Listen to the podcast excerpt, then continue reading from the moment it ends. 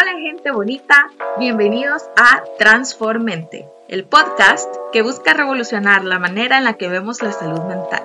Mi nombre es Laura Arevalo, tengo trastorno depresivo y decidí fundar Continúa ya que no quiero que nadie sufra en silencio como yo lo hice y porque quiero que sepas que no estás solo ni sola.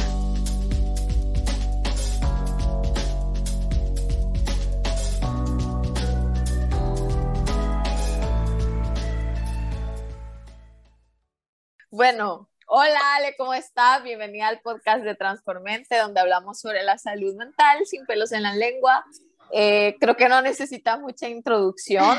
Eh, Ale es Miss Universo El Salvador 2020-21 y eh, también soy fundadora de asexuales.sv y te consideras una asexual heteroromántica. Así que nada, bienvenida Ale, ¿cómo estás?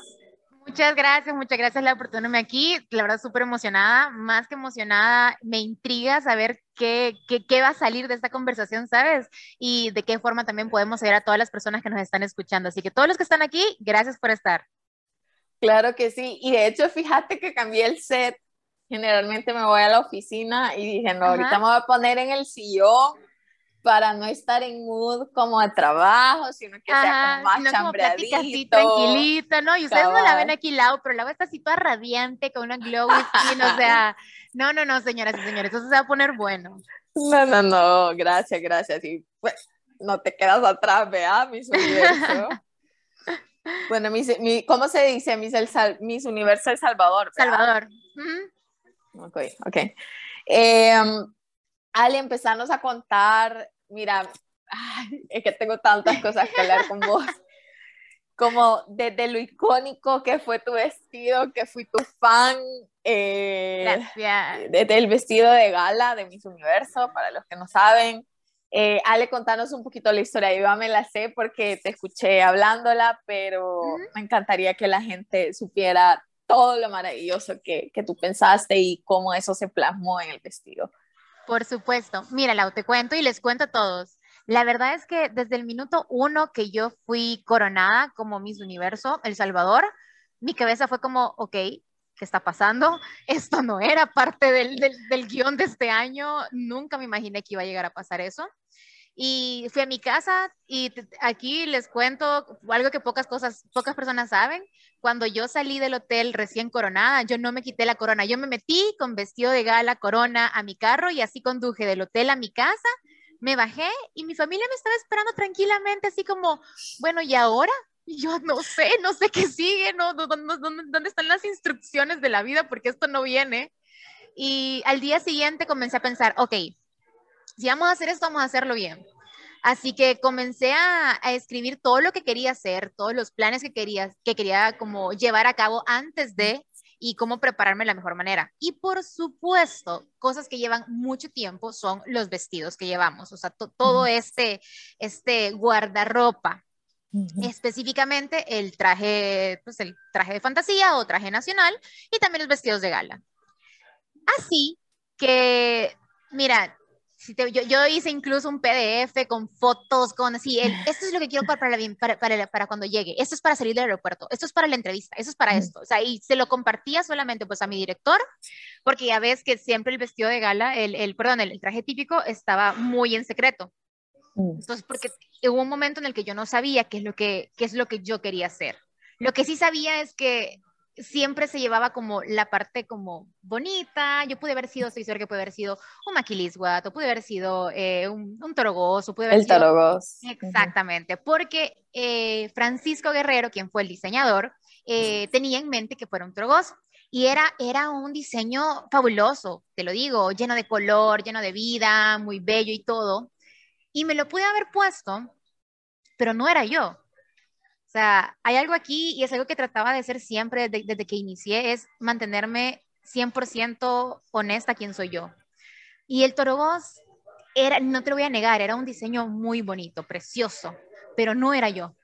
Así que em, ya tenía la experiencia de haber trabajado con diseñadores salvadoreños y me tocó trabajar con un diseñador que se llama Manuel, Manuel Tobar, y él es una, es una maravillosa persona porque en lugar de decirte, mira, es este el vestido que te tengo, te pregunta qué color te gusta, cómo te sientes bien, cuáles son tus estilos, cómo te quieres ver, qué quieres proyectar. Entonces yo dije, no voy a llegar con Francisco esperando que él me dé todo, ¿no? Pues yo, yo decía, yo soy la misma, pues tengo que dar algo. Y llegué con mi PDF así súper tranquila y tenía mil ideas. Primero, y esta es una idea que, que se me ocurrió, iba a ser una planta de café y que la planta del café, así como algo súper grande, este, cuando estuvo la reina eh, de Montecristo, que se hizo así una estructura gigante y mi idea era llevar así un canasto con café y tener un, un, un humificador adentro y que oliera café cuando yo saliera. Así, así, así de locochón tenía la primera idea. Era la que más me gustaba. La segunda era llevar un traje de volcadeña y a la mitad de pasarela sacar una, sacarme la falda, doblarla y que se convirtiera en una pancha. Ese era el segundo. Y el tercero, no recuerdo bien más o menos de qué era, pero no era, no era tan extravagante como los otros. O sea, el tercero lo había dejado como que, bueno, vamos a dejar ver qué dice Francisco. Pero había algo que no me seguía sin cuadrar. Decía, pues sí, o sea, el café está importante y sí, lo reconozco, digo, o sea, nuestra historia sociopolítica, cultural, se, se, se basa en el café. Pero no era yo. Así que un día, y, lo mencioné una vez en una entrevista, hay una persona que no conozco, pero le agradezco con el alma y con la vida, se llama Roberto Alvarenga, eh, me escribe por Instagram y me dice, oye, no sé si ya tienes el traje típico, pero ¿has pensado en ser el Monumento a la Libertad, el que está en la Plaza Libertad en el centro? No sé si ubican. Y yo dije, pues no lo había pensado, pero gracias. Entonces en ese momento mi cabeza comenzó a cambiar y fue como, ¿y si soy un monumento? Y vi el Monumento de la Libertad y dije como, bueno, sí, pero... Y era, era perfecto, ¿sabes? Era como la idea del bicentenario y todo eso y shalala, pero igual seguía sin ser yo. Así que comencé a recorrer, mira, me pasé por todos los monumentos que habían, que habían existido aquí en El Salvador hasta que llegué al Monumento de la Constitución. Y dije, hmm, me gusta, la idea de que fuera un desnudo completo era, completamente un, desafío, porque era cómo hacer que sea un desnudo, cómo hacer que sea el monumento de la Constitución sin, sin que sea completamente, pues, ya sabes, ir desnudo. Y recuerdo que hay una, una imagen que está impregnada en mi cerebro y es esta imagen del año pasado donde hubo una marcha y se manchó el monumento de la Constitución y pusieron manos, manos que representaban sangre y velas abajo y todo. Y dije, quiero ser el monumento, pero quiero ser el monumento en esta expresión. Justamente fue la, da la casualidad que fue en ese momento, cuando todo el tema de los desaparecidos estaba en auge, ya tú sabes que o sea, el conflicto entre lo que se dice de un lado, de un lado del gobierno y lo que, lo que dice la población, luego pues no casa, y dije, ok, esto puede ser tanto un éxito como un fracaso. Así que vamos a mantenerlo en secreto hasta que llegue donde, donde el diseñador eh, y, veamos si lo hacemos o no. Porque claramente no podía dejar, dejar que el diseñador hiciera lo que, lo que también él quisiera aportar. Y cuando voy con Francisco, le digo mi idea, le digo, ay, sí, mira, lo del está muy lindo, pero te tengo una idea. Y me dijo, bueno, y se sentó. cuando se lo muestro, me dijo, sabía que estabas loca, pero no sabía qué tan loca estaba. Me encanta. Y sus palabras fueron, siempre había querido hacer algo así, pero nunca había encontrado a alguien que quisiera hacerlo. Y yo, parte de lo que le dije fue, mira, si voy como un torgoz hermoso, siempre van a haber críticas. Y si voy como un maquiliswat, van a haber críticas. Y si voy como una pancha, van a haber críticas. Así que vamos a darle a la gente algo para que critiquen. Y está, estuvimos de acuerdo que, y en nuestra cabeza era, lo van a odiar. O sea, no, no va a haber un punto medio. Era un traje que no hay un punto medio. Era o lo odias o lo amas. Y así comenzó todo. Así comenzó y, creo que fue la mejor idea que pudimos haber tenido. Y cuando ya Francisco eh, me muestra el traje terminado, superó completamente mis expectativas. Lloré cuatro veces sentada, tres, cuatro veces con el traje, me lo tenía que poner. Pasé un día entero poniéndome, quitándome el traje porque lloraba.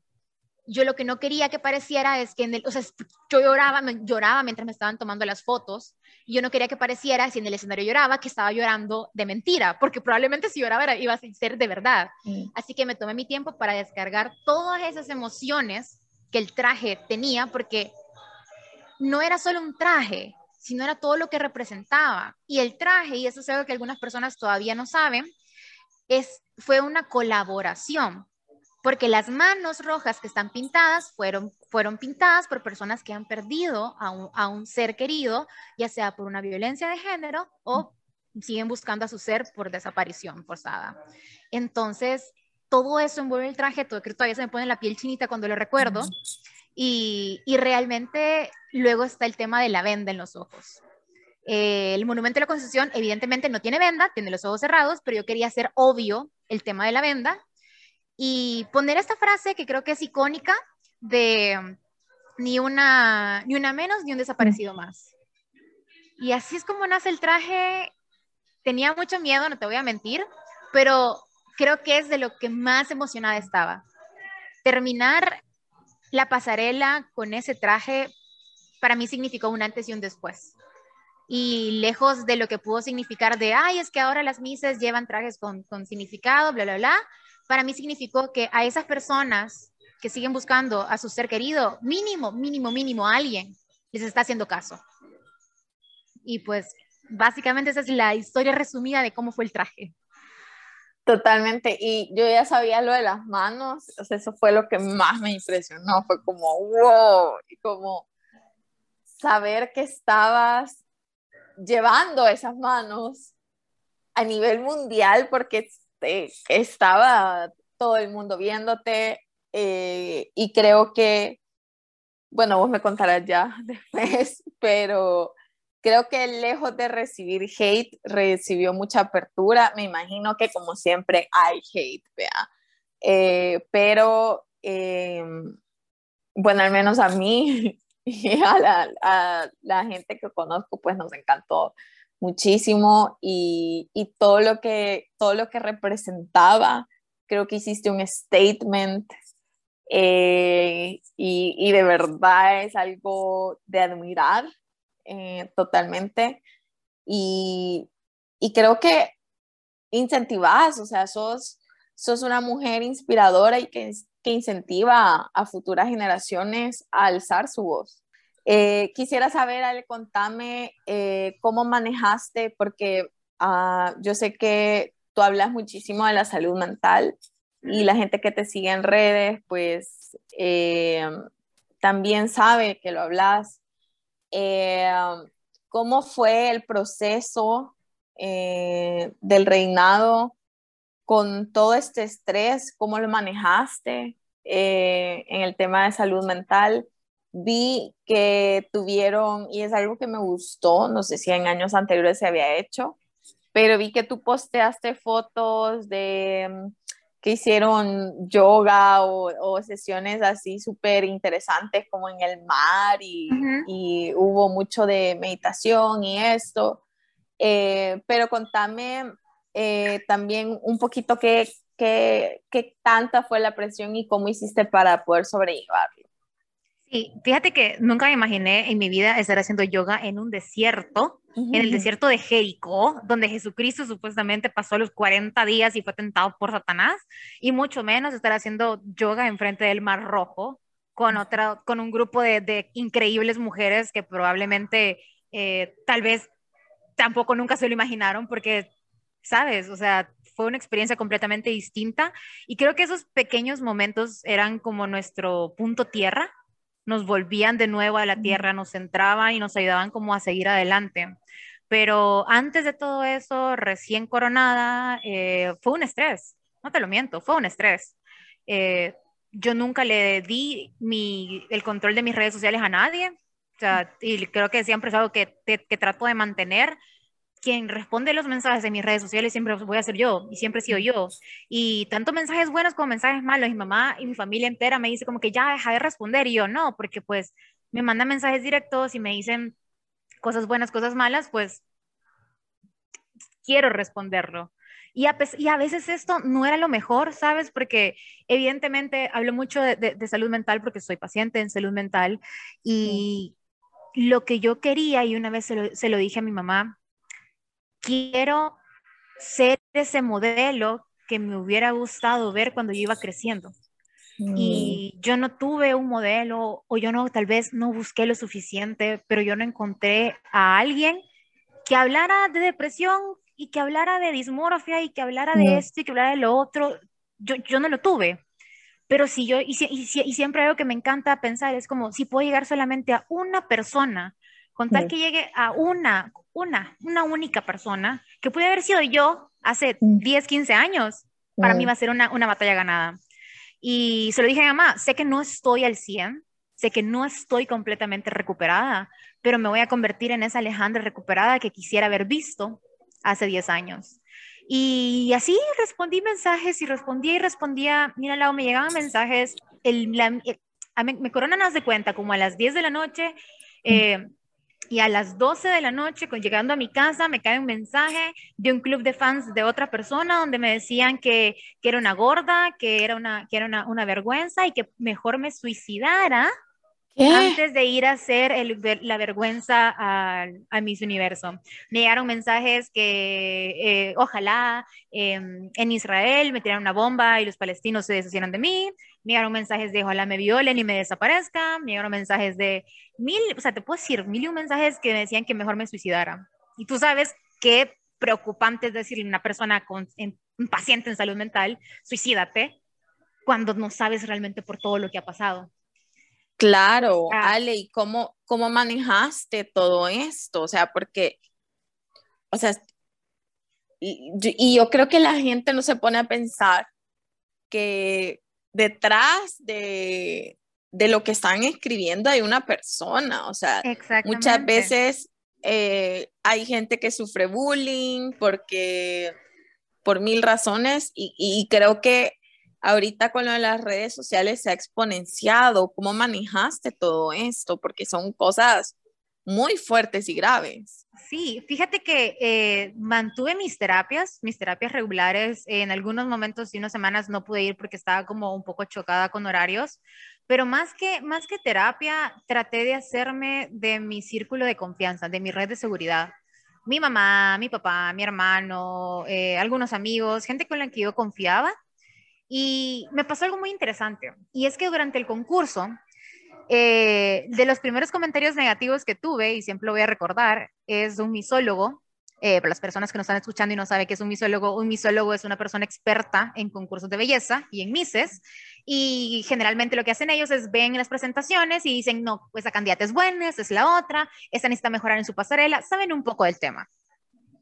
Un misólogo me dijo, eh, cuando salí yo, me encantaba mi look y es, creo que eso es algo que nunca le he dicho y es primera vez que lo voy a decir. Mi look de mi presentación me encantó porque era muy una vibra de los 50 con mi cabello así como con hairspray y me, sentía mm. muy 50 y yo soy fan del, del, del, de épocas.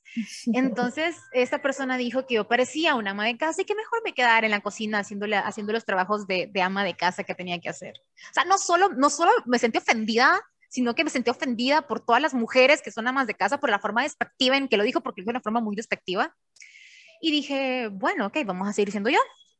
De la nada, eh, pues, a mí me ponían en sexto, séptimo lugar de siete. O sea, yo, nunca fui favorita en nada. Y mm. obviamente eso, eso permeaba mucho mi, mi, confianza porque yo crecí en un ambiente donde yo me sentía inferior a que todo el mundo.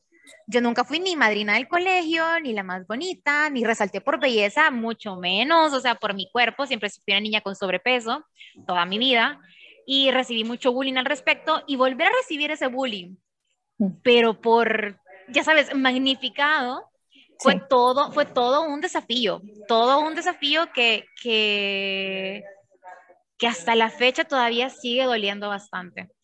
Fue como revivir traumas del pasado más que revivir traumas del pasado, fue crear nuevos traumas, porque de la nada me decían que, que o sea, cosas que jamás me habían dicho tal vez en el, en el, en el colegio, no sé, que, que mis piernas eran muy gordas, pues ahora me dicen que mis piernas son muy gordas, o que mis tobillos eran de una forma, o que, o sea, ya no era solamente el hecho de que era gorda, sino que cómo caminaba, cómo paraba, como esa forma de, mis, el estereotipo de mis que yo no tengo y que sigo sabiendo que no tengo como no me pegaba nunca ese estereotipo, entonces pues ya no era solamente revivirlo, sino que revivirlo y crear nuevos. Y me acuerdo, y aquí va lo curioso, que hubo un momento en el que dije, bueno, vamos a intentar encajonar en esto. Y pasó como una semana y media, a lo mucho dos, intentando buscar ropa, vestirme como las otras chicas se vestían. Y me pasaba esta cosa curiosísima, que cada vez que nos reuníamos, siempre había alguien que iba, que iba del mismo color o el mismo estilo o como yo iba vestida, porque yo trataba de imitar a alguien. Y cuando ya me cansé, o sea, pasé dos semanas y dije, no, esta no soy yo, dije, bueno, pues vamos a alocarnos y vamos a ser quién realmente soy. Boom, el siguiente, el siguiente evento que tuvimos, que fue una cita en el, en el tema del dentista y todo para conocer así, Fui con un vestido de esos pomposos que me encantan, con mis guantes, con un sombrero y con una blusa abajo del vestido. O sea, algo que es muy particular que a mí me encanta. y, y sentí como que había recuperado el poder que estaba queriendo ceder. Y así me la llevé y me, me, me, mentalicé de, bueno, pues no vamos a ganar, pero al menos la vamos a pasar bien. O sea, es una, una experiencia única en la vida, probablemente jamás iba a volver a, a intentar ser Miss Universo, pero vamos a pasarla bien. Y así me, así, así me, me, la llevé. Después de eso, las últimas semanas traté lo más, el 100% ser yo, hablar de las cosas que me gustan y todo. Y cuando gané, intentaba seguir siendo yo, porque creía que, y estoy consciente que fue el hecho de ser yo lo que me llevó a, a, tener una corona. Y recuerdo que de las primeras, obviamente cuando, cuando yo gano y comienzan a venir entrevistas, obviamente me preguntan temas súper complicados aquí en El Salvador, ya sabes, aborto, ¿qué es? Esto y lo otro. Mm. Y yo, como siempre, siendo yo, ah, diciendo pues mis posturas, que mucha gente ya conoce, y recuerdo que en algún momento tuve una pseudo intervención, podemos llamarla, de parte de un grupo que me dijo como, es que tú lo que quieres ser es una reina polémica. O sea, ya sabemos que, ya sabemos que quieres ser presidenta, pero no, este no es el momento para ser presidenta. Mm. Y la verdad es que no me enojé, pero me, sí me incomodé muchísimo, porque me parecía loco pensar que el hecho de que yo hablara por un grupo de personas era ser polémica.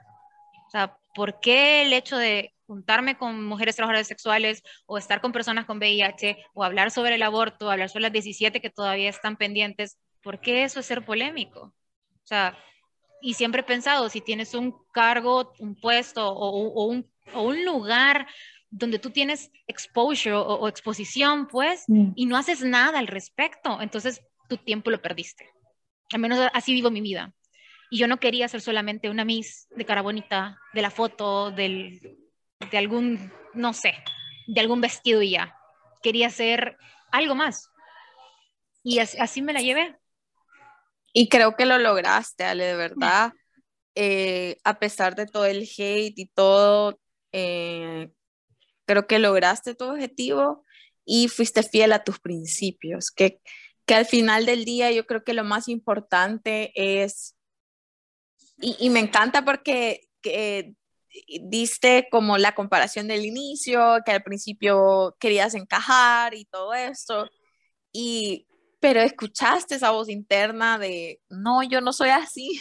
Entonces, ¿por qué estoy tratando de hacer esto? Y ya luego decidiste ser tú misma y creo que eso es un gran valor, o sea, porque de verdad incluso, o sea, las mujeres eh, sentimos mucha presión en la sociedad y me incluyo yo, porque a veces de verdad uno siente presión de tener un estereotipo de ah, tantas cosas ¿verdad? que tenemos en la sociedad, micromachismos arraigados, de que la mujer tiene que ser de tal manera, de tal otra, que tiene que, eh, que callada se ve más bonita. Eh, entonces, molesta mucho cuando alguien trata de alzar la voz y sobre todo cuando es en temas que la gente considera polémicos. O sea, está bien que tú hables, pero siempre y cuando yo esté de acuerdo con lo que tú estás hablando, básicamente. O que seas neutral, ¿sabes? Exacto. a mí me pedían que yo, sea, yo fuera neutral y es como, es que si soy neutral no estoy siendo yo, o sea, o sea si alguien viene y me pregunta, eh, ¿qué piensas sobre este tema? Y yo tengo, yo tengo mi, mi, opinión muy específica y sé que si yo doy una opinión, ya no va a ser solamente a una niña hablando, sino que es que la Miss Universo dijo esto. O sea, pues qué bueno que, que estén en, los periódicos y que estén en todo y, para mí feliz de la vida porque es abrir el tema, ¿sabes? Y, y, lo menos que quería era llegar en un punto en el que yo estuviera perpetuando que el tema fuera cada vez y cada vez menos hablado. O sea, que se hable más de, aborto, que se hable más de esto, que se hable más de, de, violencia de género y que se hable más de lo que se tenga que hablar. Pero ya llegamos en un punto, estamos en 2022, o sea, por favor, ya, ya, ya hay temas que ya no son de sí, no. O sea, hay temas que, que es, ese debate de sí, no, eh, de solamente dos, dos, dos, dos opiniones se quedó ya obsoleto. Estamos en un punto, para mí, en el cual tenemos que comenzar a crear soluciones porque tenemos problemas. Así es. Entonces, totalmente de acuerdo contigo, la verdad. Ale, mira, este, bueno, retomando también un poco lo que decía de que te generaron nuevos traumas o que te decían cosas que a veces uno no se fija. Eh, yo estaba viendo un poco en la industria del modelaje eh, y lo comparo, yo sé que no es igual Miss Universo, pero eh, sí, tiene, sí tienen algunas similitudes, ¿no? Entonces, estaba viendo y, es una industria bastante tóxica, eh, donde les dicen a las mujeres cuánto tienen que pesar, te tratan como objetos, eh, si no te quedó esta ropa, pues socorta, eh, y prácticamente te obligan a llevar em, conductas alimentarias que no son sanas. Y ahorita ya hay más gente hablándolo. Yo he escuchado, bueno, no de las grandes modelos, al menos yo no lo he escuchado, pero sí eh, modelos como amateur hablando de, de, este problema, de miren, yo peso esto, he luchado con trastornos alimenticios toda mi vida y al fin me siento sana. Y fui a una audición y me dijeron que estoy gorda eh, y realmente es, es, es te te cosifican. Entonces, eh, contame si también la industria de Miss Universo eh, fue tóxica para ti. ¿Qué, qué opinas? Y, y, también de las otras Misses que, que, pudiste notar en el ambiente, que, todas se sentían de esa manera o Fíjate que eh, como organización Miss Universo, algo que sí les voy a aplaudir, que nos daban comida, como que si, no, como que si estábamos ahí y había un festín todo el tiempo, comida por todos lados. Y no estoy hablando de comida, comida, like la ensalada y la, y la zanahoria, ya, no, de verdad, era comida, comida, arroz, eh, eh, pasta, de todo lo que se te puede ocurrir. Me acuerdo cuando estábamos en, en ya en las semanas finales, que nos cambiamos de, de hotel, el hotel tenía postres, tenía cheesecakes de desayuno y, y, y, era una sensación casi como, ¿es esto una prueba? ¿Me lo puedo mm. comer o no me lo puedo comer? ¿Sabes? Es como, vienes como con el chip tan, tan insertado de que tengo que ser la modelo flaca, alta y así, y así porque así se nos dice y es súper triste porque al menos en la organización del Salvador, Reinado del Salvador, jamás, nunca nadie me dijo, tienes que hacer esta dieta, tienes que hacer esto y tienes que bajar tanto, pero sí de personas alrededor me dijeron, es que tienes que bajar y sería bueno que pensaras 100 libras. O luego me decían, oye, mira, tienes que seguir yendo al gimnasio y tienes que bajar tantos libras porque pasa esto. Eh, una persona todavía me dijo, sabemos que llevas un proceso de pérdida de peso, pero todavía te falta bastante. Y, sabes, son, son como comentarios que tal vez a alguna persona le pueden sonar como inocentes, pero cuando tienes un problema de TCA y, te han venido diciendo todo eso toda tu vida, realmente no son comentarios inocentes, te hieren, te duelen y hacen que tú quieras comenzar a, hacer ejercicio extra, comer menos, hacer lo otro. Afortunadamente yo estuve con mi nutricionista, que fue con el que inicié mi proceso de pérdida de peso, y le dije, ok, mire, eso está pasando ahora estoy en un concurso y necesito que me ayude. Y mi, y mi, nutricionista me dijo, pero tú estás bien de peso, o sea, tú no tienes que bajar más. O sea, es más, ni siquiera te peses, no lo veas, porque sabe que yo al verlo me obsesiono con los números y, mm. y, ya sabes la típica de, ay, peso tanto, pero no, no, no, no, no, eh, no vemos que parte de ese peso también es músculo y no solamente es grasa. Entonces, es, fue todo un show.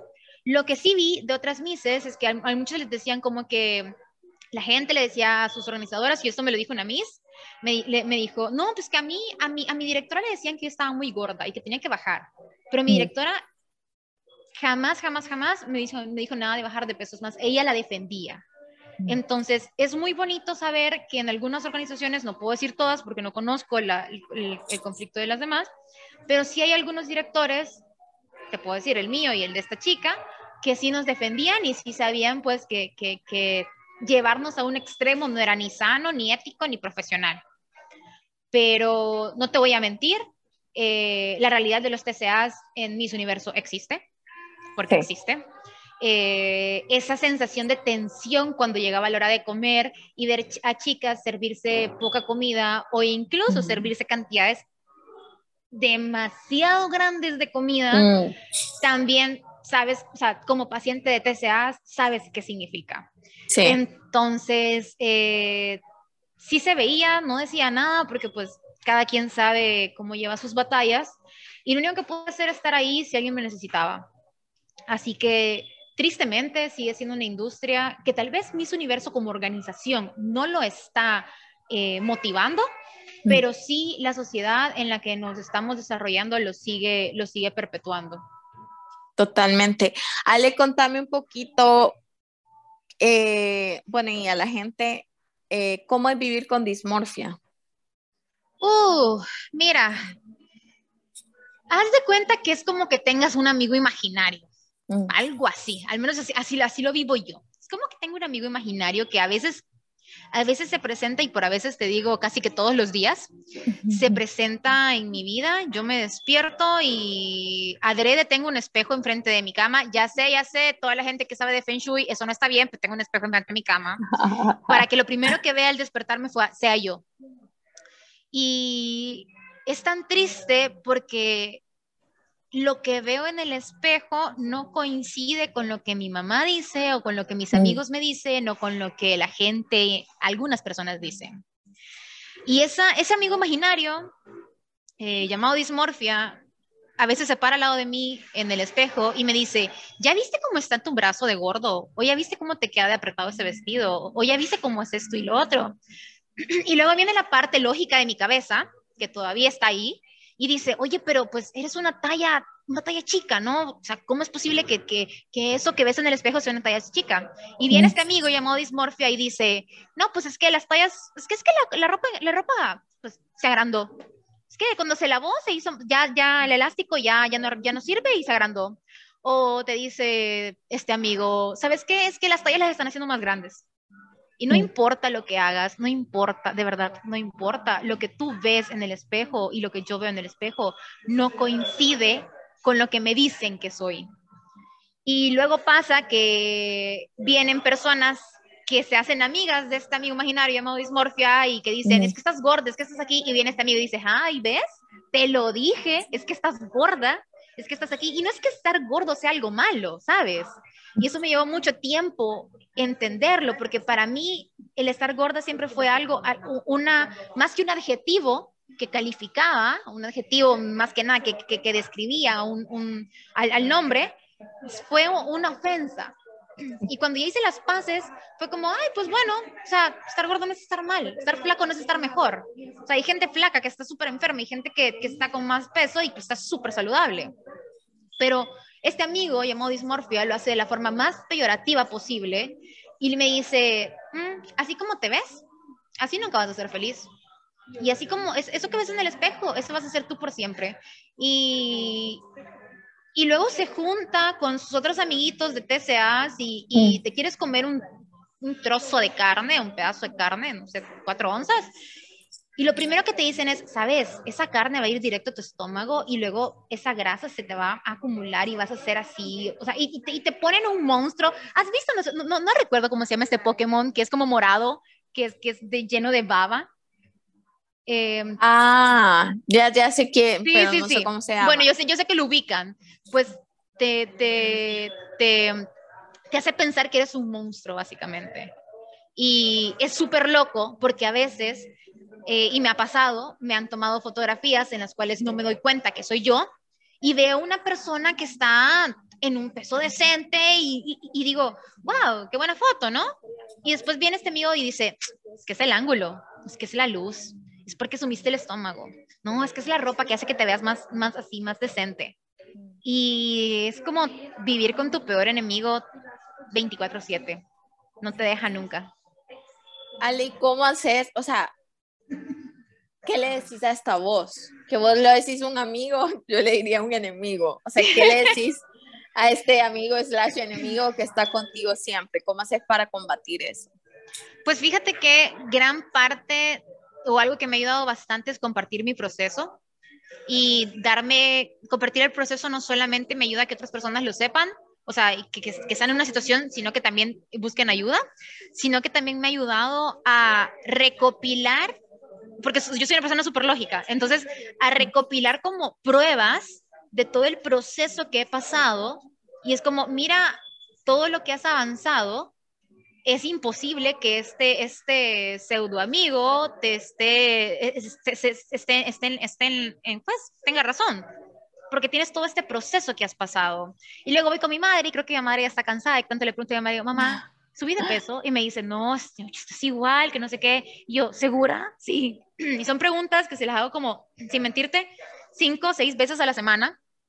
Eh, y es algo que de verdad todavía batallo mucho y para ello ocupo mis redes, mis redes de seguridad, que son lo que me han ayudado incansablemente y creo que se los voy a agradecer el resto de mi vida por esa paciencia y ese amor que siempre me han tenido. O sea, así que chicos, de verdad, busquen sus redes de seguridad.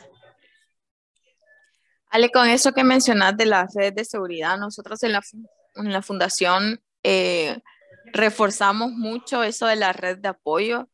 Eh, para mí, también fue fundamental eh, con mis intentos de suicidio eh, y cuando tuve estas depresiones muy fuertes, creo que la red de apoyo, más obviamente un tratamiento psicológico, más mi medicación, eh, pero la red de apoyo de verdad la gente a veces no le presta tan, tanta importancia, pero es que es un, o sea, no estás solo. Si tienes una red de apoyo, no estás solo, ni sola, ni sole.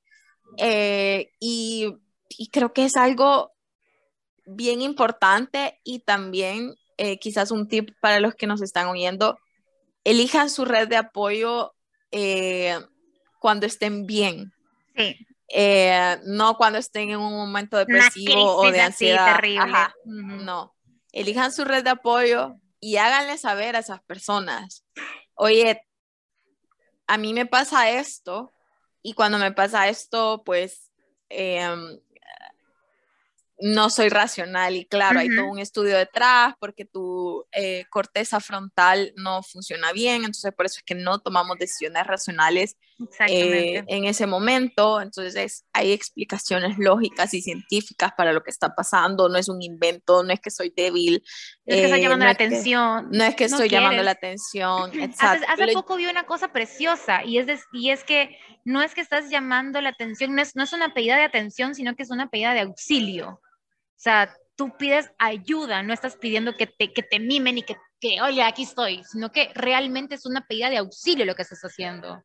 Exacto, es un grito de auxilio y yo creo que las personas que padecemos de, de, alguna, de alguna condición mental, lo menos que queremos es precisamente llamar la atención.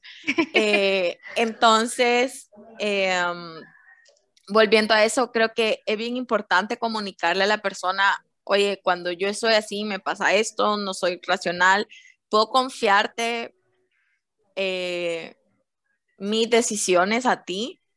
Eh, y, creo que eso es algo bien importante eh, porque probablemente no, no tomes la mejor decisión. Yo cuando he estado súper mal, eh, mi esposo es quien toma la batuta y dice, ok, vamos a hacer tal cosa, em, vas a hacer tal y tal, o nos vamos a ir a la casa de tus papás por un tiempo para que sientas eh, más apoyo, porque mis padres también son parte de mi red de apoyo.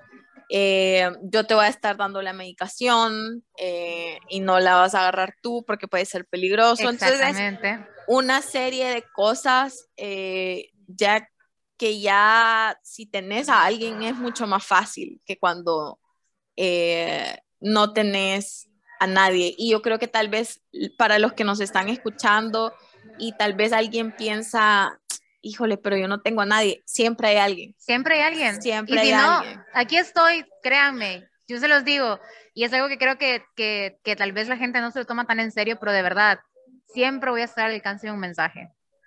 Hay personas que me han escrito, Lau, y me dicen, oye, no sé a quién escribirle. Te, puedo- te- te- sí, me, me mandan un, un párrafo de sus problemas y yo como, oye, gracias por la confianza. Y después me responden, no, no pensaba que me ibas a contestar. Y es como que, de verdad, eh, yo hubiera querido haber tenido una persona que estuviera ahí cuando me sentí peor, porque no tenía la confianza de salir a mi, en, en mi casa y decirles, oigan, miren, estoy pasando por esto, no sabía cómo se lo iban a tomar. Y, y de verdad, o sea, no están solos, nunca hemos estado solos. O sea, como siempre les digo, solamente no nos habíamos conocido todavía. Y nos estamos conociendo y afortunadamente nos conocimos con esto del mismo universo y que, que sirva más que solamente para hacer una foto, sino que sirva para de verdad crear conciencia sobre salud mental. Y si necesitan algo, aquí está Fundación Continúa, aquí estoy yo y siempre los vamos a estar escuchando. Y confirmo, confirmo lo que dice Ale, porque yo le escribí por Instagram. Eh, ya hace, ¿hace cuánto habrá sido, Ale? Pero fue antes de lo el año pasado, sí, sí, sí. Eh, ah, no, no fue por Instagram. La Maru nos puso en contacto. Nos contactaron. Es cierto, es cierto. La Maru. eh, saludos, Maru. Saludos. Bueno, Malu, perdón, ya le estoy cambiando el nombre yo. Malu Noches. Este, la Malu nos puso en contacto, yo te escribí por WhatsApp y nada, desde un inicio fuiste súper linda y, y la verdad es que sos una persona que se siente muy cercana eh, y te agradezco también por, por estar haciendo esta labor de contestarle a la gente todos los mensajes, que es una labor que no estás obligada a hacer, eh, pero aún así lo haces. Entonces, de verdad, gracias por eso. Gracias, Lau. No, y la verdad, gracias. Yo ca- cada vez que, que alguien me comenta como, oigan, ¿dónde puedo ayu- o sea, obtener ayuda psicológica? Es que es muy cara. Yo como que, aquí esta fundación continúa. O sea, a veces, ¿sabes? No, no, no tienen las herramientas porque o no hemos encontrado el lugar o no hemos buscado de la forma en la que quisiéramos buscar o, o simplemente no lo hemos encontrado. Entonces, yo soy más que feliz de contar sobre Fundación Continúa y todo lo maravilloso que tienen y como, como este podcast, que es no solamente una, una oportunidad de poder hablar y de vernos, sí, o sea, Lau y yo nos estamos viendo, ustedes no nos ven, pero nos estamos viendo, sino también de poder ayudar a otras personas que nos están escuchando.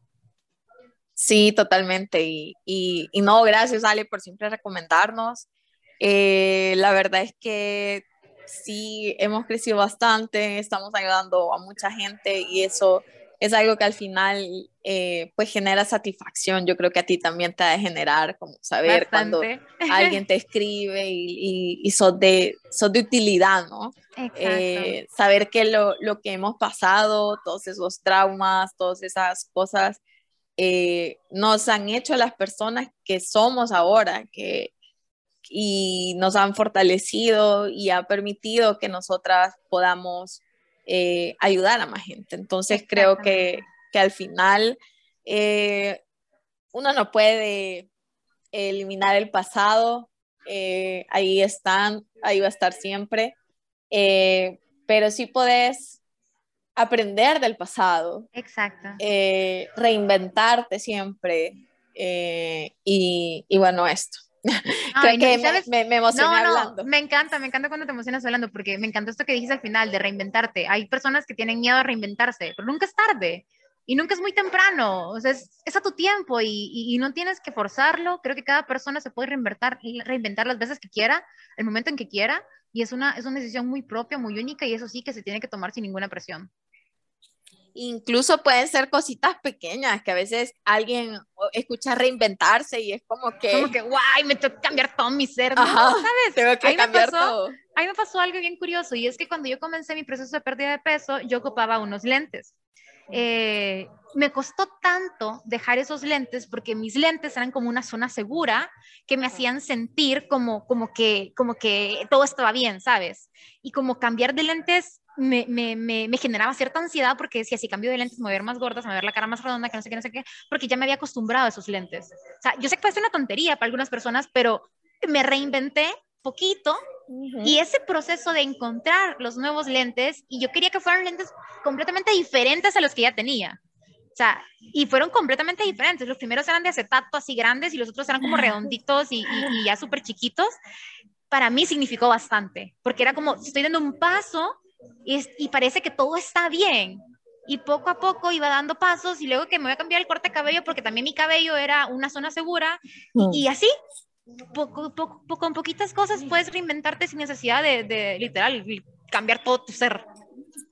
Y yo creo que algo también importante es como celebrar esas pequeñas victorias, como celebrar, a mí, o sea, a mí me gusta como, yo a veces le, eh, le platico a mi esposo como, mira, hice esto y estoy orgullosa de mí misma. Claro. Porque, eh, no me juzgué o porque reaccioné bien, eh, no, no sé, cualquier cosita. Entonces, creo que es bien importante con esto que tú mencionabas de los lentes, que, que se puede tú decías, se puede ver chiquito, pero realmente no lo es para uno y, y cada quien sabe, o sea, tal vez si, si, lo contás a alguien más, pensés que va a decir, ay, qué chiquito, pero realmente no, y lo importante es em, celebrar esos pequeños logros, esos pequeños victorias, esos pequeños, eh, esas pequeñas salidas de, de la zona de confort, creo que es, es sumamente importante hacerlo de manera consciente, porque así vas eh, cambiando también tu autoestima. y, y, creo que a veces nosotros somos, bueno, tú sabrás más que nadie con esa vocecita, nosotros somos a veces nuestros peores jueces. Eh, y no nos tratamos con palabras de cariño y, y creo que es bien importante que tú mencionabas de la vocecita, ¿no? Que está ahí todo el tiempo. Eh, mucha gente se va a sentir identificada con esto, estoy segura. Eh, es importante tener, o sea, tener en cuenta y estar en el presente eh, con la voz. A veces es importante responderle y a veces es importante simplemente ignorarla y hacer otras cosas. Entonces, entre más estemos en el presente, más nos vamos a dar cuenta, porque a veces muchos tienen vocecitas diciéndoles cosas y simplemente mm, las pasan por alto. Entonces, no les digo que cada pensamiento, porque hay un estudio que no me acuerdo cuántos pensamientos pasan por minuto en tu cabeza, pero es una cosa absurda, o sea. Sí. entonces, no, uno no puede estar consciente de todos sus pensamientos. Por ejemplo, ahorita estoy moviendo esta mano, entonces en mi cerebro está dando la orden de mover de que mueves la mano. Ajá, entonces uno no está consciente de todo eso, pero parte del mindfulness y del estar presente es eh, tomar conciencia de ciertos pensamientos que, que, que, que, sí podés ser consciente de eh, y actuar en base a ello.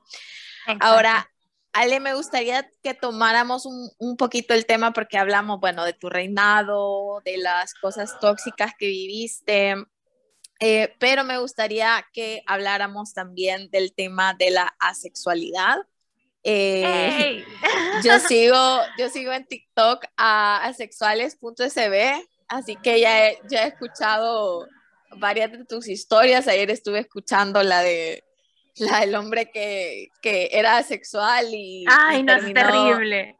terminó siendo que solo tenía atracción sexual por vos y estaba casado, entonces bueno, eh, contanos un poquito qué significa ser asexual, em, los tipos tal vez de, de asexualidad que hay, porque la gente tal vez solo piensa, ah, hay gente que no nunca quiere tener relaciones sexuales, pero no es así. Hay distintos tipos. Eh, y este, ¿cómo, ¿cómo has llevado esto? Contame un poquito. Ay, me encanta. Gracias, gracias, gracias, porque siempre me emociono cuando la comunidad tiene una oportunidad para, para pues, darse a conocer más. Y ve, eh, la sexualidad en sí como, como, como término es una orientación sexual. O sea, no es una forma de vida, no es una decisión que tomamos de, ay, no, voy a ser asexual. No se puede decidir ser asexual. Tú eres asexual. O sea, porque es una orientación sexual en la que las personas experimentamos baja o nula atracción sexual. Entonces vienen las personas y se comienzan a preguntar, bueno, pues atracción sexual, ¿qué es? Pues atracción sexual es cuando tú ves a una persona, va dirigida a una persona en específico, haz de cuenta, vas caminando en la calle, ves a una persona que te llama la atención, genera atracción física porque te parece atractiva esa persona, pero no reconoces características en esta persona que despierten en ti interés sexual. O sea, lo ves o la ves o le ves y es como nada sexual, o sea, tu cabeza no, no procesa nada sexual. Eh, y eso es muy interesante mencionar porque el deseo y la atracción son dos cosas que se confunden, pero son distintas. El la atracción es lo que te comento cuando reconoces características en otra persona que despierten en ti interés sexual. Y el deseo es cuando quieres llevar a cabo alguna actividad sexual. Llámese actividad sexual desde besos intensos hasta manoseos, hasta cualquier otro tipo de, de interacción. Entonces, dentro de la asexualidad me encanta porque la asexualidad es como un concepto sombría y en él se pueden encontrar varios tipos de sexualidad. Imagínense todos un triángulo invertido que va en escala de grises de blanco a negro. La parte blanca, donde, que es la base que está arriba, porque está invertido, la parte blanca están los alosexuales. Las personas alosexuales son todas las personas que experimentan atracción sexual. Ahí están los heterosexuales, homosexuales, pansexuales, bisexuales, etcétera, etcétera, etcétera. Y mientras va bajando el triángulo y se va haciendo más chiquito hasta llegar, hasta llegar al, punto, eh, en el punto final del triángulo es negro. y entonces, mientras va bajando de blanco a negro, se hace una escala de grises. La escala de grises y el punto negro, todo eso corresponde a la asexualidad. Entonces, ¿qué es lo que encontramos en la escala de grises? En la escala de grises encontramos desde demisexuales, fraisexuales, grisexuales y otros términos más. Los demi, lo gris y los fray y los ases son los más comunes. Una persona asexual, o sea, como yo, por ejemplo, yo no experimento atracción sexual. O sea, yo nunca he visto un chico y he dicho como que, ay, mira, sí, me gusta para esta, esta actividad sexual, jamás. Pero luego están los demisexuales los demisexuales llegan a experimentar atracción sexual hasta que hay un vínculo fuerte de confianza con la otra persona. Entonces a veces las personas me dicen, oye, pero pues eso es muy común, ¿no? Digo, yo no, yo no tuve relaciones con mi novia hasta que, pues, hasta que fui a mi novia y tuvimos confianza. Y yo, exacto, no tuviste actividad sexual, que es diferente a no tener atracción sexual. Claro. Exactamente. O sea, tú puedes tener a, toda la actividad cuando tú lo decidas, pero no puedes decidir cuando tienes, cuando tienes atracción sexual. Entonces, ahí es cuando la gente se confunde y dice, no, pues solo están inventando cosas. No, no es que inventemos, es que hay, hay, hay, un, hay un uso de términos erróneo que cuando los entiendes es como que, no, pues sí tienes razón. están los demis, que hasta que no hay un vínculo de confianza no, no sienten atracción sexual. Luego están los fray, que son al contrario de los demis, ellos pueden sentir atracción sexual, pero mientras vaya creciendo un vínculo de confianza, esa atracción eh, desaparece. Okay. Y luego están los grisexuales. Las personas grisexuales experimentan atracción sexual en diferentes momentos, o sea, no, o por diferentes razones. Por ejemplo, mm. puede ser una mujer en su etapa de ovulación, pues puede sentir, eh, experimentar atracción sexual por algunas personas. Eso es como en general. Y te digo, yo llevo mi asexualidad, bueno, antes del reinado la llevaba de una forma muy personal porque decía, pues estoy aprendiendo todavía, apenas salí con mi familia, no, porque yo sí quise salir del closet, más que nada con mi mamá principalmente. Y, y de la nada salió el, salió el Miss, el, el, el, Miss El Salvador y fue como, la primera pregunta que me hicieron fue, bueno, vamos a hablar de la sexualidad, porque es un momento en el que podemos conocernos todos, ¿no? Lo curioso es que, viendo en retrospectiva, yo siempre me comporté como una persona sexual sin saber que, que el término existía. Eh, recuerdo cuando, antes de saber sobre la sexualidad y todo, yo cuando iba como a empezar a salir con una persona o cuando alguien me gustaba y era correspondido, le decía a este chico como, ¿sabes qué? Si estás buscando algo casual, busca a otra persona, no pierdas el tiempo porque conmigo no va a pasar. Y siempre argumentaba de que no, es que no quiero tener relaciones o no, o no me llama la atención y decía, no, pues a lo mejor ir por la virginidad. Pero pues luego dije, no, pues es que yo no creo tanto en eso y sé que es un constructo social usado pues más que nada por, por, por temas religiosos y demás y pues no creo en eso. Y cuando, me, cuando caí en cuenta que no creía en eso fue como que, bueno, entonces, ¿por qué no quiero? Y ahí empezó la duda, ¿por qué no quiero? Y me acuerdo que un buen día eh, abrí mi, mi computadora y googleé, ¿por qué no quiero tener sexo con nadie? Enter, Yahoo respuestas. Lo primero que salía, asexualidad. Y yo, pues, ¿esto qué es, no? O sea, recuerdo que algunos seres vivos son asexuales, pero es lo que te enseñan en ciencias. Y cuando ¿Cuáles, leí, perdón, Ale, ¿cuáles seres vivos son asexuales? fíjate que está el insecto palo. El insecto palo es un ser asexual. De hecho, eh, tengo un escrito que hace una, una, una, analogía entre cómo el insecto palo es el, es el personaje asexual en la comunidad LGBTQIA+. Sí. ¿Y, y cómo, cómo se reproduce? Pues fíjate que en este caso es bien interesante porque re, me encanta el insecto palo porque representa todos los problemas y todo, y to, todo, el, todo el desgaste que tenemos las personas asexuales. El insecto palo termina siendo eh, violado, o sea, la hembra termina siendo violada casi que por, por, por, el, por el insecto palo macho para poder llegar a reproducirse. O sea, nunca hay un interés sexual en, es, en este insecto, pero lo hacen, lo terminan haciendo. Luego te paso okay. el escrito, está muy bueno, de verdad. Sí, pasámelo, uh -huh. no sabía de eso.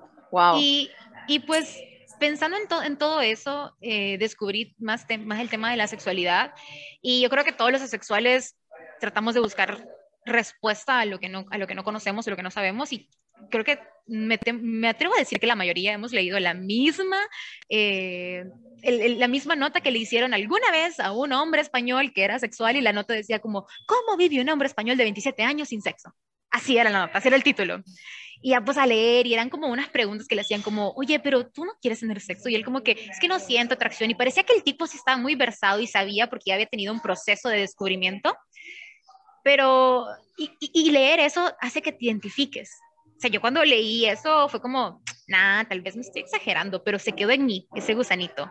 Y a, a, los años que dije, no, pues yo creo que sí soy, lo volví a leer y lloré por 20 minutos seguidos. Lloraba y lloraba y lloraba como María Magdalena, 20 minutos seguidos, hasta que dejé de llorar, así bien película, ¿no? Te imaginas, imagínense todos, yo llorando así en un sillón celeste, así de, ah, llorando así, con el teléfono todo lleno de lágrimas.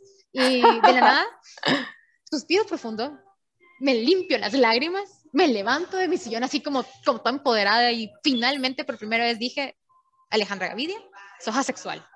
Y la primera persona con la que salí fue conmigo misma.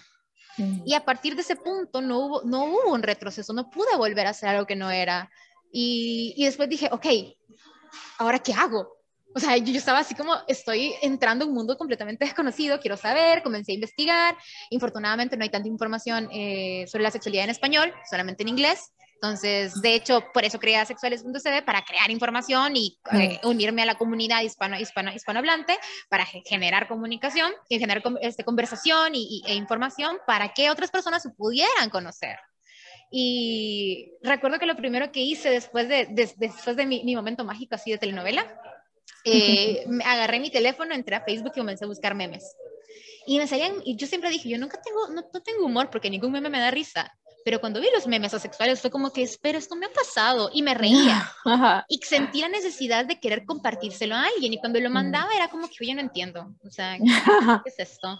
Y, y, fue como, ok, necesito gente para poder compartirlo. Y, y así fue como nació la idea de sexuales. Eh, básicamente por querer compartir memes, pero más profundamente era porque sabía que yo me sentía sola y quería que otra persona se sintiera menos sola. Así que. Claro, básicamente para crear una comunidad. Exactamente. Ale, tengo un par de dudas. A ver, eh, dime. Tú decías que los asexuales no tienen eh, ni deseo ni atracción sexual. No, ¿sí? atracción no, deseo sí. Porque el deseo ah. ya es algo más eh, pues, inalienable al, al, al ser humano. Ah, ok. Es que esa era mi duda como entre los asexuales y los demisexuales, que a veces los demi sí pueden eh, tener atracción en, cuando, cuando es... hay vínculo de confianza. Vínculo, ajá, uh -huh. ok. Entonces, un asexual sí puede tener deseo sexual, sí. sin embargo, no atracción. Exactamente, o sea, puede llevar, puede querer llevar a cabo una, una un, relación sexual. Exactamente, o incluso el, autocomplacerse, Ajá. pero únicamente por el deseo y no porque sienta la atracción sexual hacia otra persona. Entonces, eh, hace poco se lo estaba comentando a una amiga, eh, tratando de explicárselo, este, como en términos a los sexuales, y le dije, ¿alguna vez has estado con una persona que no te gusta, pero solamente te lo quieres, o sea, quieres estar con esa persona porque, pues, por la anécdota o porque, pues, eh, estás muy horny o por qué sé yo, ¿no?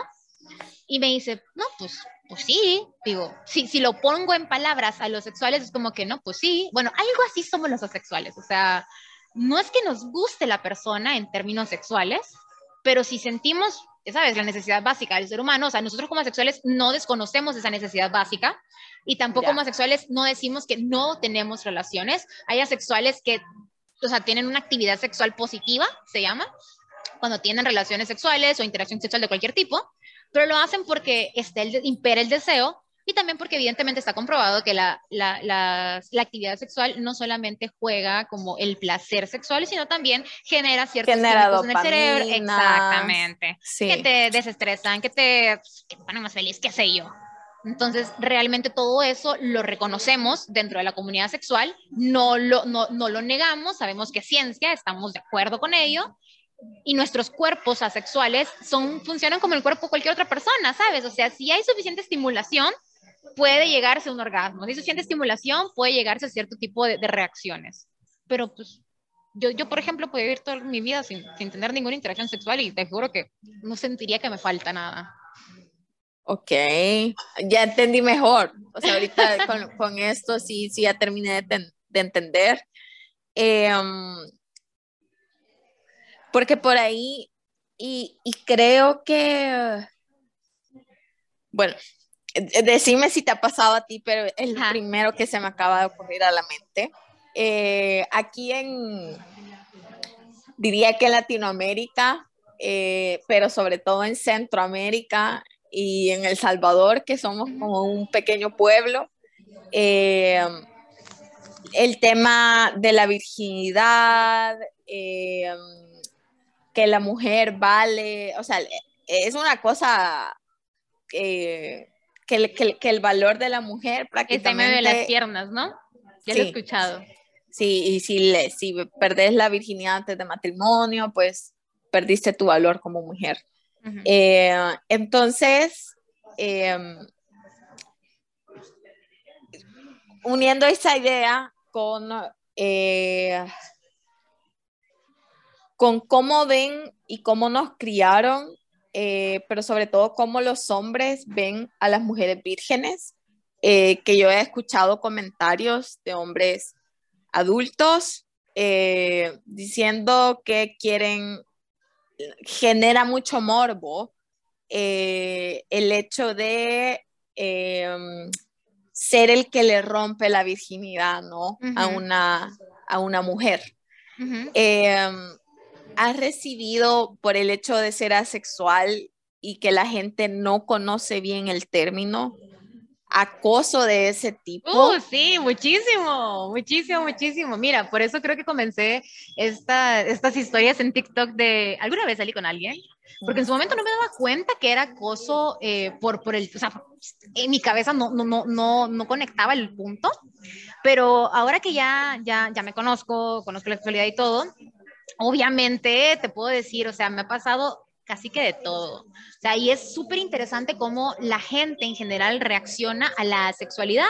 Porque si bien es cierto, tienes toda la razón, nos criaron, y específicamente puedo decir eh, en El Salvador, nos criaron para, para llegar vírgenes al matrimonio. Mm.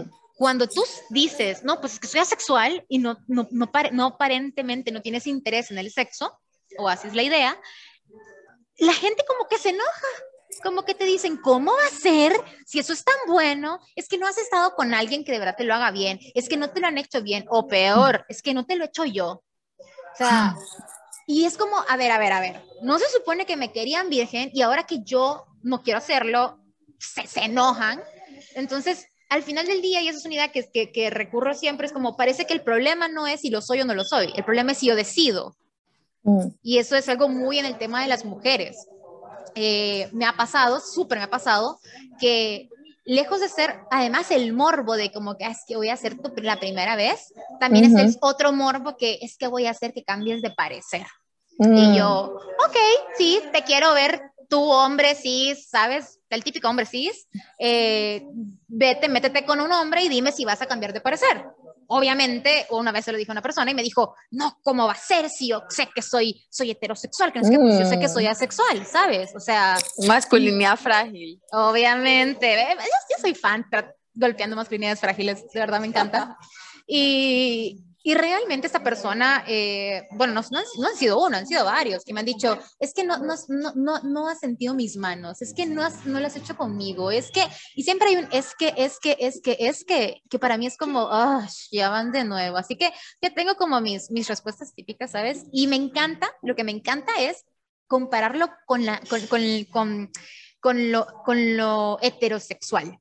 Porque me dicen, es que es una etapa. Y yo, Ah, ok, entonces tu heterosexualidad es una etapa. No, ¿cómo va a ser? Si, si soy heterosexual, no, pues yo soy asexual. ¿Saben? Porque siempre invalidan la sexualidad como una orientación, no la reconocen como tal. Entonces luego me dicen, no, es que, es que espera que lo hagas con un hombre de verdad. Y pues le digo al hombre, no, pues entonces, ¿por qué no lo haces tú con un hombre de verdad? Tal vez te gusta y tal vez te descubres que eres homosexual. No, ¿cómo va a ser? Que no sé qué. Bueno, pues lo mismo me pasa. O sea, yo soy asexual, sé que soy asexual, y pueden venir mil y un hombres, pero nadie va a cambiar el hecho que soy asexual y que es mi orientación.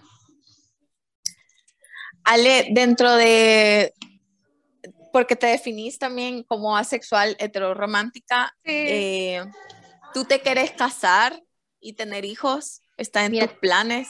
Te voy a contar algo súper curioso y es cuando decidí o cuando me di cuenta que sí me quería casar. Y eso me parece, o sea, para, en mi cabeza es como que, boom, tiene súper lógica. Pero cuando se lo cuento a la gente es como que, ¿what? ¿En serio por eso? Eh, honestamente, el hecho de ser madre es algo que realmente todavía no está en mis planes, porque he tomado la decisión consciente de primero criar y sanar a la niña que tengo dentro antes de decidir criar y, y pues decir, o sea, criar y, y, ayudar a un niño eh, sin saber yo cómo hacerlo. O sea, creo que sería súper irresponsable de mi parte eh, heredar no solamente mis genes, sino que también mis traumas y crearle nuevos a un niño. Entonces, estoy primeramente en la idea, tengo, voy a sanar a esta niña pequeña que tengo dentro, que está llorando mucho todo el tiempo, y luego vamos a ver qué tal.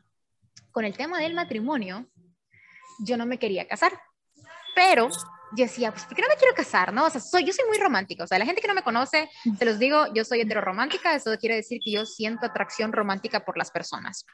Yo he tenido varios novios, Lau, de verdad, varios novios. No me, no me enorgullece, pero he tenido varios novios, lo cual es bueno porque luego tengo buenas anécdotas para, para, para subir a videos de que alguna vez salí con alguien. No, y también te, sabes, te, te da una perspectiva de qué es lo que no querés. Exactamente. Entonces, ya tuviste la experiencia. Eh, muy, créeme, varias experiencias, buenas y malas. Y de todas aprendo. Pero cuando he estado en pareja, una cosa que yo siempre hablo en pareja, incluso antes de ser, antes de ser, antes de, de, como asexual, eh, yo decía, a ver, ¿tú qué quieres? O sea, ¿quieres una noche? Pues vete. ¿Quieres una relación seria que posiblemente termine en matrimonio? Quedémonos juntos.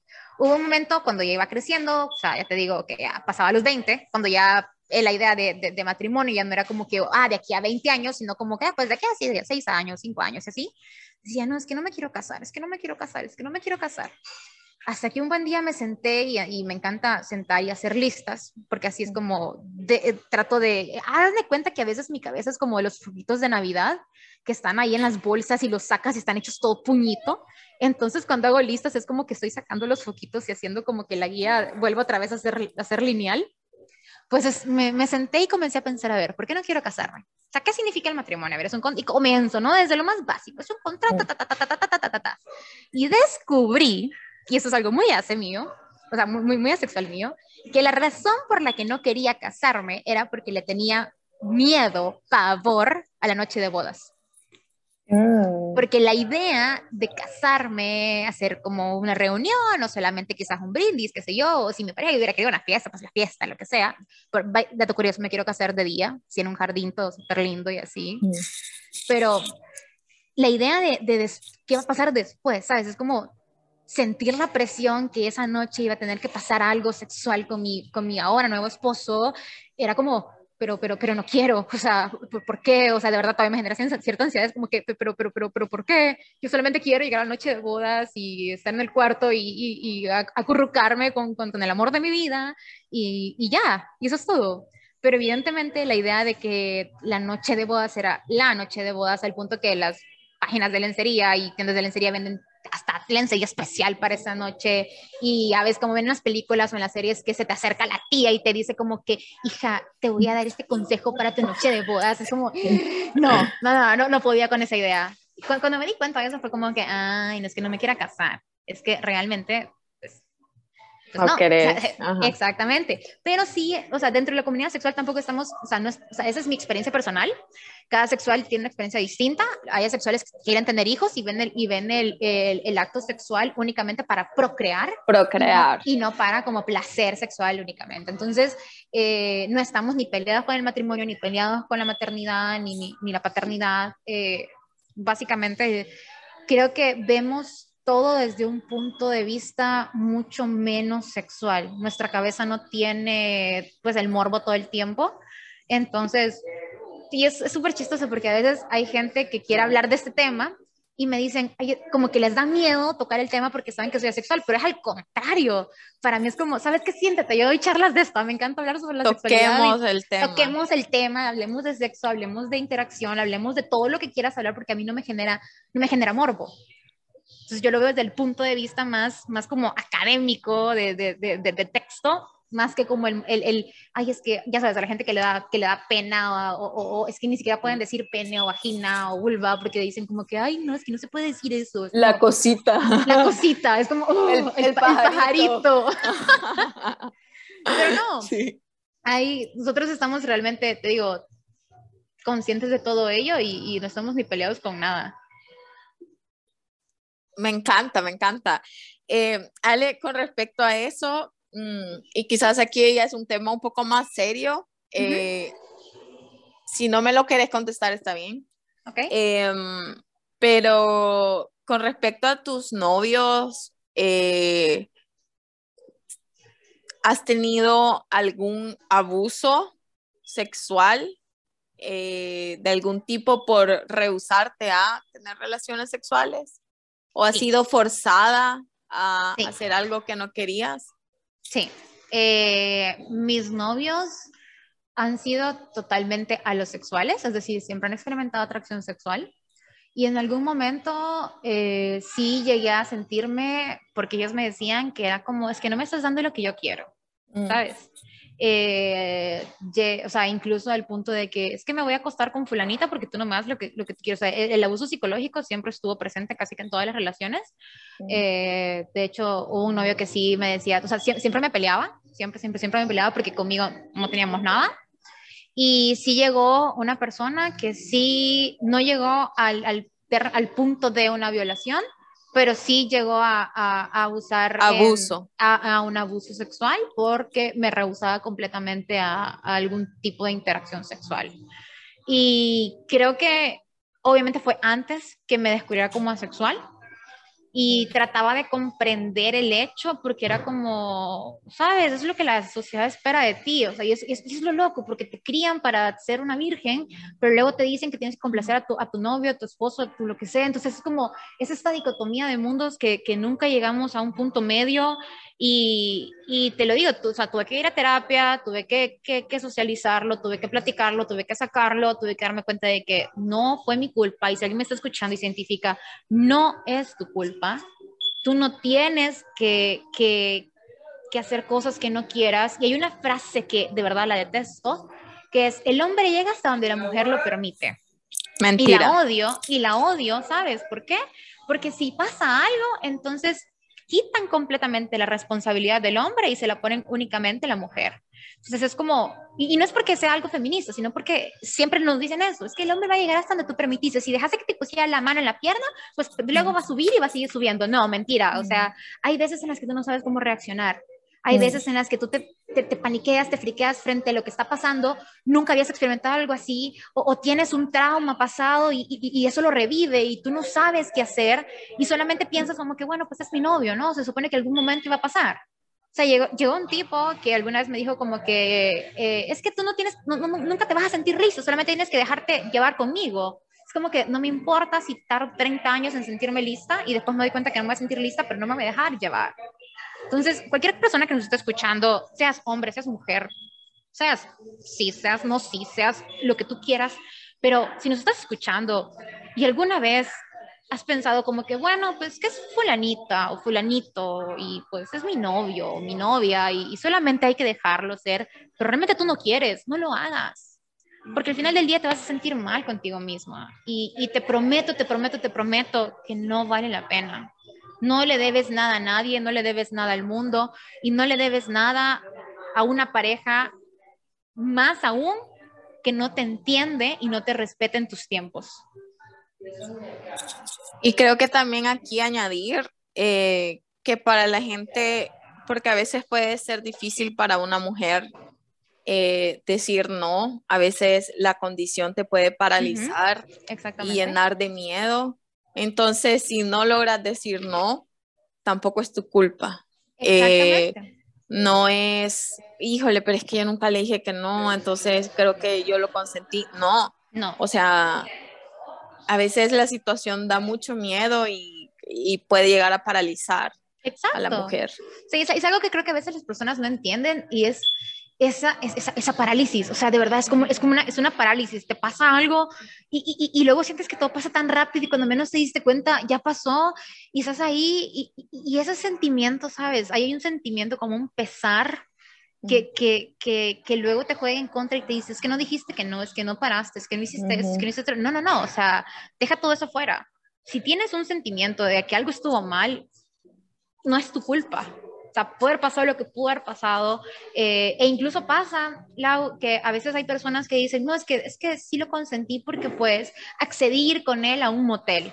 A mm. ver, o sea, te puedes arrepentir a último momento. Exactamente, o sea, y, y, y, no es, y no por eso eres una mala persona, no, no por eso eres una calienta huevos, no por eso te, te, mereces todas las cosas feas que nos dicen, porque si al final del día tú no estabas segura, pues es lo que tiene que imperar, o sea, y, tú te sientes, te tienes que sentir segura. No es que, ay, es que me voy a dejar llevar. No, o sea, no dejes que otras personas te guíen por caminos y decisiones que tú vas a tomar. Y si fueron decisiones que tú no tomaste, no tienes que sentirte culpable. Totalmente. Ale, ¿tú te ves casada con un asexual o también? ¿O existe la posibilidad? Porque claro, si alguien es empático eh, y conoce el tema, yo creo que también puede ser alguien alosexual eh, pero que respete tu decisión y que, que, base más la relación ¿no? en, en, en otro tipo de cosas y no en la sexualidad. ¿Cómo lo ves tú? Pues fíjate que me veo casada tanto con ases o con, con alos. O sea, realmente, eh, y es que es lo curioso, nunca he conocido una persona sexual, un hombre asexual, nunca he conocido un hombre sexual que esté interesado en mí. Valga, valga, valga, la redonda. O sea, valga, Lo escuché en el, en el TikTok, en el TikTok de sexuales. Sí, y pero sí, sí, sí he salido con muchos halos. Y la verdad que mi experiencia, uh, las malas experiencias, además de la, las pocas experiencias que he tenido sobre, sobre, sobre, abuso, otras malas experiencias no han sido únicamente por el tema sexual, sino que han sido por otras cosas. Entonces, yo estoy completamente de acuerdo y soy de las pocas idealistas que creemos que eh, una relación entre un halo y un ace es posible. Yo lo creo fervientemente. Así Yo que mientras, creo que sí se puede. Mientras haya respeto, comunicación y pues todo sea consensuado y establecido y se respete, sabes que tú eres ace, yo soy halo, pero no tenemos que estar teniendo relaciones todo el tiempo, sino que pues hay un mundo de posibilidades, un universo fuera que podemos conocer juntos, pues bienvenido sea. Sí, y creo que para la gente que nos está escuchando, yo creo que lo más importante es comunicar, o sea, en las relaciones, en, en todo, o sea, no solo en las relaciones amorosas, en las relaciones de trabajo, en las relaciones eh, con amigos, en cualquier tipo de relación, es súper importante la comunicación, que nosotros eh, comuniquemos qué es lo que, lo que pasa, lo que sentimos. Eh, y ya si la gente no te entiende o decide em, agredirte, pues ese ya es problema de ellos, pero ya hiciste tú tu labor comunicando de cómo serían las cosas. Y creo que eh, una relación, como tú decís, entre un halo y un AC es posible siempre y cuando haya comunicación, haya transparencia en la relación. Así que nada, te deseo lo mejor. Yo creo que Gracias. Esperemos que sí, que sí, que sí encontres ahí Yo ya me metí debajo de la mesa en Año Nuevo, así que ya dejé que, que, que el, ya sabes, la magia de Año Nuevo hiciera lo suyo. Vamos a ver qué tal. Ale, hay, para ir cerrando, ¿hay algo que le quisieras decir a la gente que nos está escuchando? que uh, consideras que es un, un, mensaje importante de algo que quizás no hayamos tocado. Ya jamás voy a dejar de decirlo porque realmente para mí significó un antes y un después en mi vida. Eh, dos cosas. Y fue, eh, eh, una se me ocurre, se, se, me vino a la mente por el tema que hablamos de decisiones, ¿sabes? Cuando decides estar o no estar con alguien. y eso aplica no solamente para estar con personas, sino aplica a nivel general y me ayuda mucho con, con, con, cuando tengo problemas de ansiedad. No hay decisiones buenas ni malas, solamente decisiones a secas. Tú tomaste una decisión y esa decisión fue la adecuada porque la tomaste con la información que tenías en ese momento.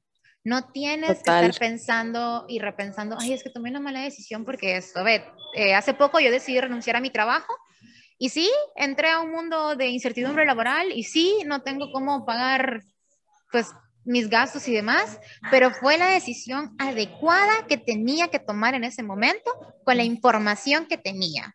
Si esa decisión nos trae consecuencias, las consecuencias pueden ser positivas o negativas, pero no están amarradas a que tome una mala decisión.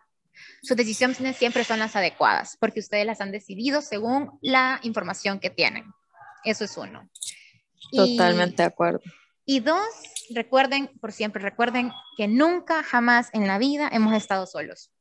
Nunca lo, nunca lo estuvimos, nunca lo vamos a estar, porque simple y sencillamente no nos habíamos conocido todavía. Pero ya nos estamos conociendo, así que mucho gusto y de aquí en adelante seguimos juntos.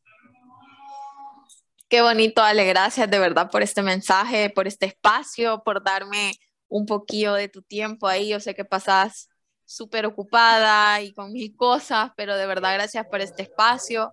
Eh, para los que nos están escuchando, quiero hacer el comercial. En Fundación Continúa damos terapias a precios accesibles. Eh, también tenemos un programa de hermanos lejanos eh, donde atendemos a, pues valga la redundancia, bueno, no, a salvadoreños que viven en, el exterior, también a precios muy accesibles. para que tengan una idea, los que nos escuchan, una terapia en Estados Unidos por barato te puede costar 200 dólares. Eh, con nosotros eh, en el programa de Hermanos Lejanos, eh, si tú sos un salvadoreño que reside en el exterior, pues pagas 40 dólares tu terapia. Y lo importante es que con esos 40 dólares tú estás financiando a alguien que no puede costearse su terapia, ya que el 70% de nuestros pacientes están en un programa llamado salud mental para El Salvador, donde o no pagan o pagan la mitad de la terapia. Eh, así que nada, ahí les dejo como ese anuncio por si pues alguien en lo que hablamos eh, se sintió eh, con, con, esa espinita, ¿no? De mm, quizás tengo que buscar ayuda o este tema todavía me cuesta.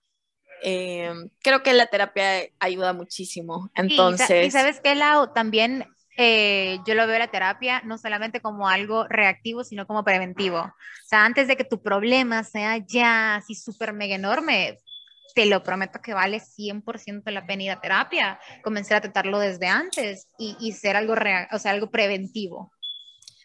Ale, o sea, le acabas de dar en el clavo. Nosotros, si algo no mm, queremos, bueno, nosotros trabajamos bajo tres pilares, eh, prevención, educación e intervención.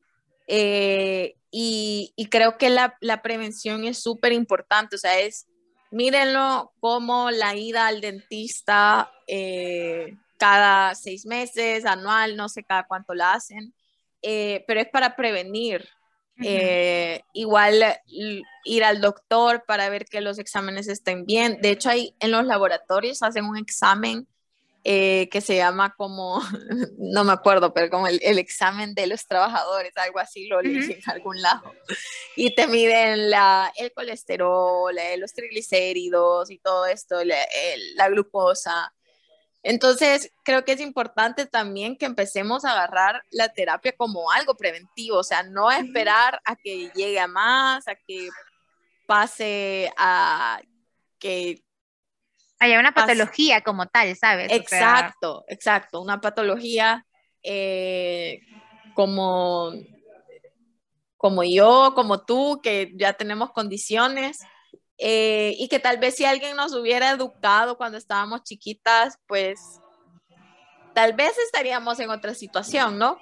Entonces, para los que nos estén escuchando, pues que... consejo de expertas. Consejo de expertas. No esperen a que les pase lo peor para acudir a terapia. Así que... Así que eso. Se van a orar mucho en pastillas, ¿eh? Se los prometo. Sí, qué caro es, Ale. Es carísimo. Ale, ¿cuánto, ¿cuánto gastas en pastillas vos al mes? Mira, eh, yo tomo cuatro medicamentos al día. Yo quiero ver, espérate. Me encanta porque no la ven, pero el agua está así contando con su manita. yo son, ajá, son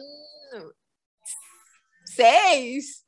Ah, no, pues Pero no, de, de, salud mental son, espérate, y, son, son cuatro de salud mental y los otros dos pues son de, tengo resistencia a la insulina, entonces tomo, Tiene que tomar metformina eh, y también tomo anticonceptivos.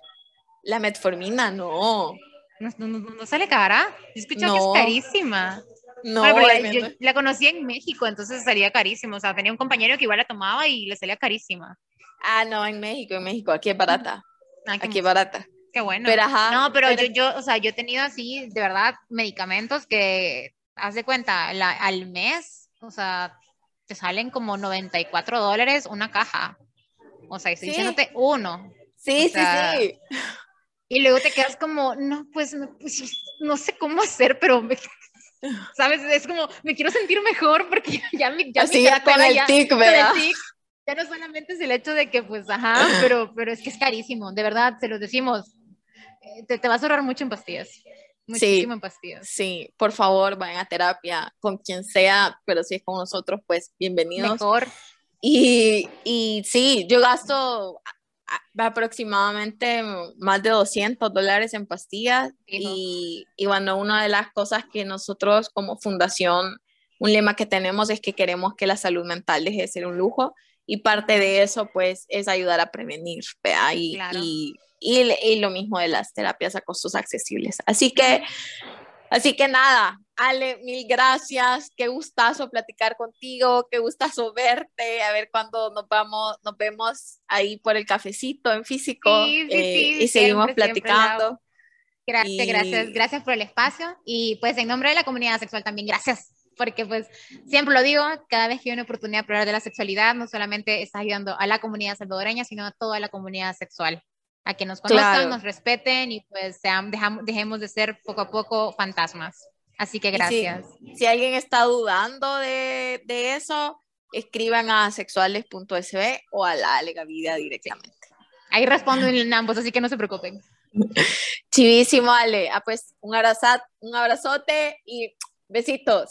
Igual muchas gracias para ti. Gracias a todos los que nos escucharon. Chao, que tengan un bonito día. Bye, bye. Bye, bye.